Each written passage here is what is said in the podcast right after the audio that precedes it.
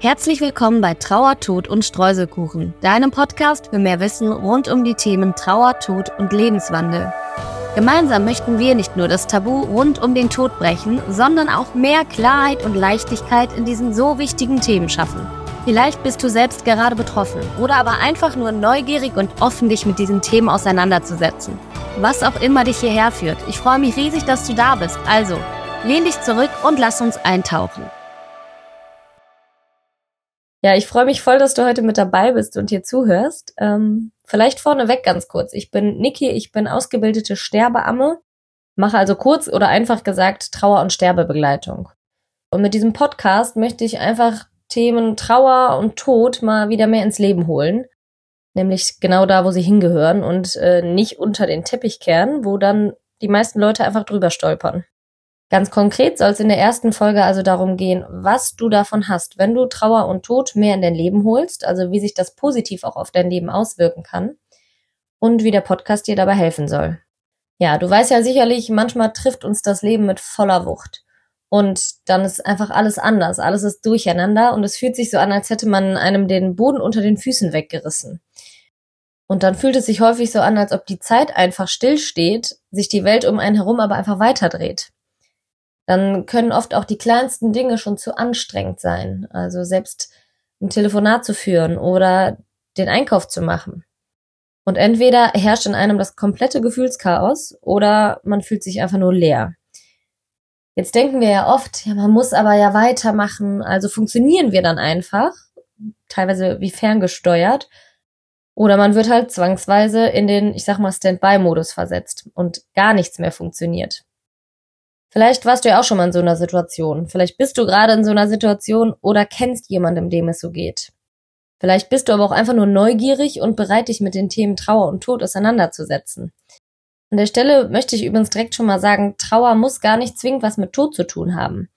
Sämtliche Situationen, in denen wir Verluste erleben, also auch eine Trennung, ein Arbeitsplatzwechsel, ähm, ein Wohnortwechsel und was für Krisen, sag ich mal, noch so auf uns zukommen, das alles können Trauerthematiken auch sein. Das Schlimme ist aber, dass wir uns meistens in so Situationen hilflos und ohnmächtig fühlen, also denken, wir haben gar keine Macht, da jetzt irgendwas zu ändern. Zum Glück ist dem nicht so und deswegen möchte ich in dem Podcast auch immer mal wieder kleine Übungen mit an die Hand geben, die einfach handlungsfähig machen, weil das kann ich schon mal vorab sagen, ist das Allerwichtigste. Wer schon mal in so einer Situation war, wo er sich hilflos und ohnmächtig gefühlt hat, der weiß, wie kacke dieses Gefühl ist und angsteinflößend das sein kann. Und dass man so eine Situation bestenfalls nicht nochmal erleben möchte. Jetzt ist es dann meistens einfacher, die Augen zu verschließen und das möglichst weit wegzuschieben, in der Hoffnung, sowas umgehen zu können. Da fällt mir eine Aussage ein, die hat zum Beispiel mein Opa auch gemacht und die habe ich auch sonst schon öfter gehört. Und zwar, boah, wenn ich später im Alter mal abhängig bin und angewiesen auf andere, dann erschieß mich bitte, weil das will ich auf gar keinen Fall. Kann ich total verstehen, diese Sorge. Nur leider bleibt es ja häufig bei der Äußerung. Also die wird einfach in den Raum geschmissen und dann gar nicht weiter beachtet. Anstatt dass man aktiv sich damit auseinandersetzt. Das ist nämlich machbar. Es gibt ein schönes Buch, das heißt, das Leben ist ein vorübergehender Zustand. Das hat Gabriele von Arnim geschrieben. Und sie schreibt darüber, wie sie ihren Mann zehn Jahre bis zu seinem Tod gepflegt hat. Unter anderem geht es da um selbstbestimmtes Leben. Das wünschen wir uns ja alle immer, ein selbstbestimmtes Leben. Und da schreibt sie Folgendes, und zwar, was ist Schicksal? Was ist selbstbestimmtes Leben? hat einer mal einen weisen Guru befragt.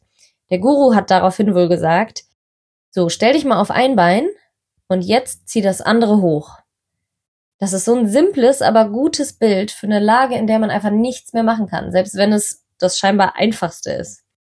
Und was hat das dann noch mit selbstbestimmtem Leben zu tun, wenn wir einfach gar nichts mehr ausrichten können und uns in gewisser Weise einfach nur ausgeliefert fühlen? Ja, das Problem ist, wir haben halt nicht gelernt, mit diesen Ängsten umzugehen, beziehungsweise diese dann zu verwandeln. Gucken wir doch mal allein auf unsere Grundemotionen. Gibt's ja Freude, Trauer, Wut, ähm, Ekel, Angst und ich glaube, es ist Überraschung wenn man doch Freude mal sieht. Das ist doch total positiv konnotiert in unserer Gesellschaft. Also es macht uns sympathisch, wenn wir lachen und wir schämen uns ja auch nicht dafür, oder? Gut, ich finde gerade leben wir in so einer Happiness-Gesellschaft, in der es manchmal auch zu krampfhaft darum geht, glücklich zu sein. Ähm, aber das ist nochmal ein anderes Thema. Aber Angst und Ekel zum Beispiel, das sind ja einfach akzeptierte Grundemotionen, die in der Gesellschaft so angenommen werden, ne? Und die meistens keiner versucht irgendwie zu verstecken, beziehungsweise wo die Leute jetzt auch keine Unsicherheit verspüren, jemand anderen auf seine Höhenangst oder Spinnenphobie oder so anzusprechen, weil er irgendwie Sorge hat, was er damit auslösen kann oder nicht so ganz weiß, ja, wie spreche ich die Person jetzt darauf an. Ähm, Thema Wut, ähm, würde ich auch sagen, hat seinen Raum in der Gesellschaft. Vielleicht haben wir da auch nicht so gelernt, wie man sie kanalisiert oder konstruktiv einsetzt. Aber ja, trotzdem auch eine anerkannte Emotion. Also ich stelle mir das immer so vor wie ein Rucksack, in dem wir alle unsere Emotionen drin haben, wenn wir hier auf diese Welt kommen. Und alle wollen und sollen auch mal gelebt und gefühlt werden. Und das machen wir bei den meisten, also holen wir die aus der Tasche raus. Aber was häufig in der Tasche bleibt oder was wir aus Angst davor, das zu fühlen, in der Tasche drinnen lassen, ist die Trauer. Ich habe dabei immer das Bild im Kopf von der Brotdose, die man als Schüler dann zu den Sommerferien hin im Rucksack vergessen hat und wo das Brot dann vor sich hingeschimmelt hat, sechs Wochen lang. Und genauso wie dieses Brot anfängt zu schimmeln und zu stinken, so ist das mit der Trauer, wenn wir die nicht zwischendurch auch mal rauslassen oder zulassen. Nur haben wir als Kind ja schon gelernt, dass man Trauer nicht unbedingt zulassen sollte oder die teilweise auch gar nicht berechtigt ist. So Sätze wie Indianer kennen keinen Schmerz oder ach, da musst du da jetzt nicht weinen, so schlimm war es doch gar nicht, hast du vielleicht ja auch schon mal gehört. Also ich jedenfalls habe diese Sätze früher noch gehört und auch noch in den letzten Jahren, als ich ähm, noch als Erzieherin in Kitas zum Beispiel gearbeitet habe. Glücklicherweise hat sich dahingehend aber auch die letzten Jahre schon voll viel verändert. Also das, was ich zumindest so mitbekommen habe. Es gibt wahrscheinlich mehrere Gründe, warum Trauer und Tod so ein Tabuthema bei uns ist. Und einer davon hängt mit der Kriegszeit zusammen. Diese ganzen traumatischen Erfahrungen, die damals gemacht wurden, die waren einfach zu überwältigend, so dass man die eigentlich nur wegpacken und verdrängen konnte. Das ist übrigens zunächst auch mal eine hilfreiche Lösungsstrategie, um nicht von dieser ganzen Wucht und dem Ausmaß erschlagen zu werden. Also damit wir das irgendwie so ein bisschen handeln können. Allerdings ist dann damals vieles unausgesprochen und ungesehen geblieben. Und damit haben sich halt die nachfolgenden Generationen diese Strategie für sich übernommen, weil ihnen blieb ja auch nichts anderes übrig. Dazu könnte man jetzt zum Beispiel auch noch mal mehr in die Epigenetik eintauchen, also wodurch wissenschaftlich erwiesen wurde, dass Traumata generationsübergreifend weitergegeben werden. Das heißt, wir tragen eigentlich auch noch Wunden von unseren Vorfahren in uns. Aber ich glaube, damit könnte ich jetzt noch eine komplette Folge füllen. Also dazu wann anders mehr. Jetzt ist ja die Frage, warum sollten wir dann jetzt anfangen, darüber zu sprechen und Thema Trauer und Tod mal mehr in den Fokus nehmen, beziehungsweise was hast du ganz konkret davon? Ganz simpel, es betrifft uns alle, es betrifft auch dich. Auch du wirst sterben und auch wenn wir weiter so tun, als ob wir unsterblich oder nicht vergänglich sind, klar wissen wir das, wir haben das irgendwo abgespeichert in unserem Hinterkopf, aber im Alltag, da schieben wir das natürlich lieber wieder weg. Und gleichzeitig sind wir aber den ganzen Tag davon umgeben. Wenn du nur mal raus in die Natur guckst zum Beispiel, da wird dir permanent gespiegelt, dass alles vergänglich ist. Und wir sind doch Teil von der Natur. Also warum glauben wir eigentlich, wir seien die einzige Spezies, die davon ausgenommen ist? Also sich bewusst zu machen, dass wir sterblich sind, das erinnert uns auch mal daran, Zwischenbilanz zu ziehen. Es gibt ja Artikel und Bücher über Dinge, die Sterbende am meisten bereuen. Und das sind folgende Punkte. Nicht authentisch gelebt zu haben, also sich zu oft verstellt zu haben, nicht genug Zeit mit den Liebsten verbracht zu haben, nicht mutiger gewesen zu sein und mehr Risiken eingegangen zu sein und zu wenig im Moment gelebt zu haben. Also ganz wichtige Erinnerungen daran, wie wir unser Leben gestalten und Prioritäten setzen sollten. Warum also warten wir häufig bis kurz vor dem Tod, um dann festzustellen, was wir alles bereuen? Übrigens erschwert das auch den Sterbeprozess und das Abschiednehmen. Ein weiterer Grund, indem wir offen damit umgehen und Dinge ganz klar ansprechen und aussprechen, geben wir anderen auch die Möglichkeit, sich zu öffnen.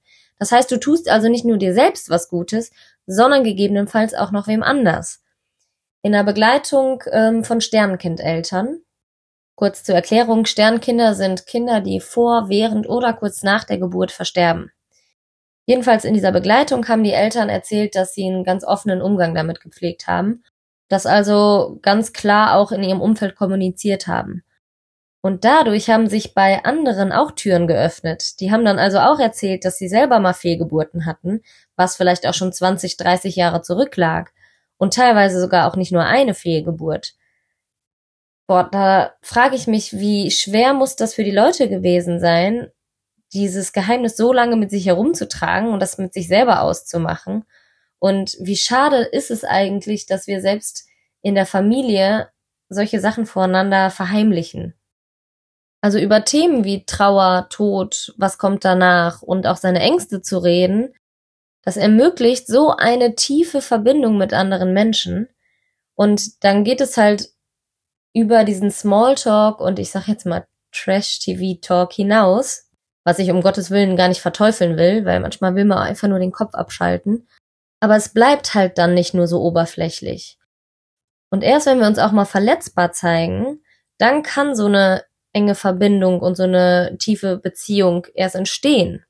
Das klingt jetzt im ersten Moment ja vielleicht auch erstmal negativ, sich verletzlich zu zeigen oder das ist, wo viele Leute Angst vor haben. Aber ich glaube, genau das braucht es einfach.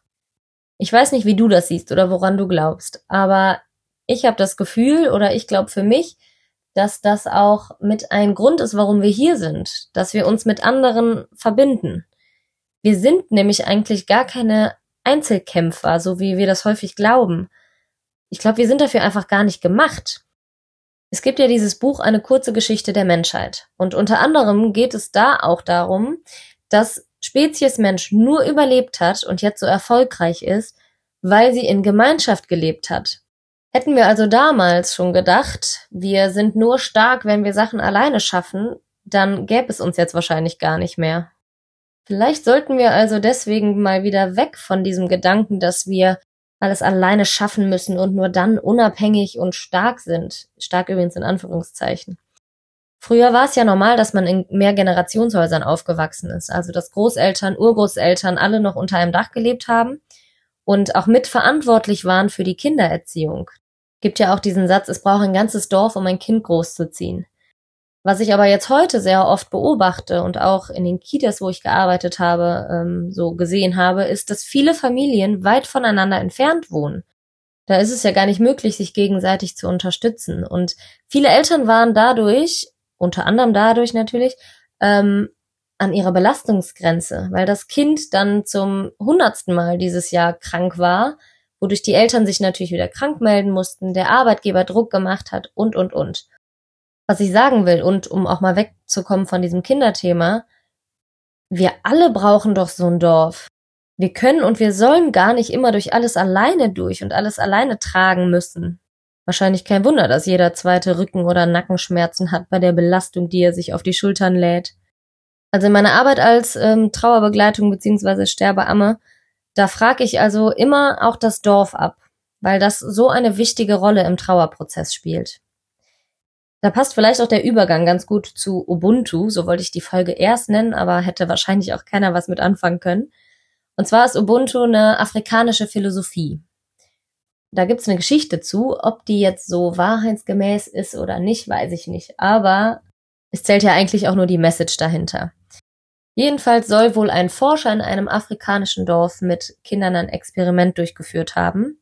Was jetzt vielleicht erstmal ein bisschen fragwürdig klingt, Jedenfalls hat er wohl einen Korb voll mit Obst unter einen Baum gestellt und hat dann eine Startlinie aufgezeichnet, hinter die die Kinder sich aufstellen sollten. Jetzt sollte es ein Wettrennen geben und wer zuerst beim Obstkorb ankam, der durfte alles für sich haben und das ganze Obst alleine essen. Auf sein Startsignal hin haben die Kinder sich wohl alle an die Hände genommen und sind gemeinsam zu diesem Korb gegangen. Als er dann im Nachhinein die Kinder gefragt hat, warum sie denn so vorgegangen sind, haben die wohl nur Ubuntu gesagt, was übersetzt heißt, ich bin, weil wir sind. Ich musste den Satz ein paar Mal für mich wiederholen, bis ich den wirklich verstanden habe. Aber dann hat er mich so tief berührt, dass der mir tatsächlich jetzt auch seit ein paar Jahren tief unter die Haut geht. Ich habe mir nämlich danach ein Symbol dafür tätowieren lassen, weil ich die Message dahinter so stark finde. Ich glaube nämlich, dass wir alle mit die Verantwortung dafür tragen, wie es den Menschen um uns herum geht. Beobachte doch mal zum Beispiel beim nächsten Einkauf, was es mit dir macht, wenn da jemand ist, der total unfreundlich ist. Und wie es sich im Umkehrschluss aber anfühlt, wenn jemand dich anlächelt, dich nett grüßt oder einfach total offen wirkt und strahlt. Und wenn du ganz krass bist und noch einen Schritt weiter gehen willst, dann ähm, sei du doch mal derjenige, der jemanden einfach nett grüßt oder jemanden anlächelt oder ein Kompliment gibt, weil das kann einem so den Tag erhellen. Vielleicht hast du ja auch schon mal von wem Fremdes einfach so ein Kompliment gekriegt und weißt, wie sich das anfühlt oder dass das auf jeden Fall noch eine ganze Weile in einem rattert. Und vielleicht nimmt derjenige, der das Kompliment erhalten hat, dieses gute Gefühl und die gute Laune mit in seinen Tag und gibt das auch an jemand anderen weiter. Der wiederum gibt das wieder an zwei Personen weiter. Könnte man jetzt noch ewig so weiterführen. Worauf ich aber hinaus will, ist, es potenziert sich und wir haben die Möglichkeit, mit nur einem kleinen Satz oder einem Lächeln so einen Dominoeffekt auszulösen.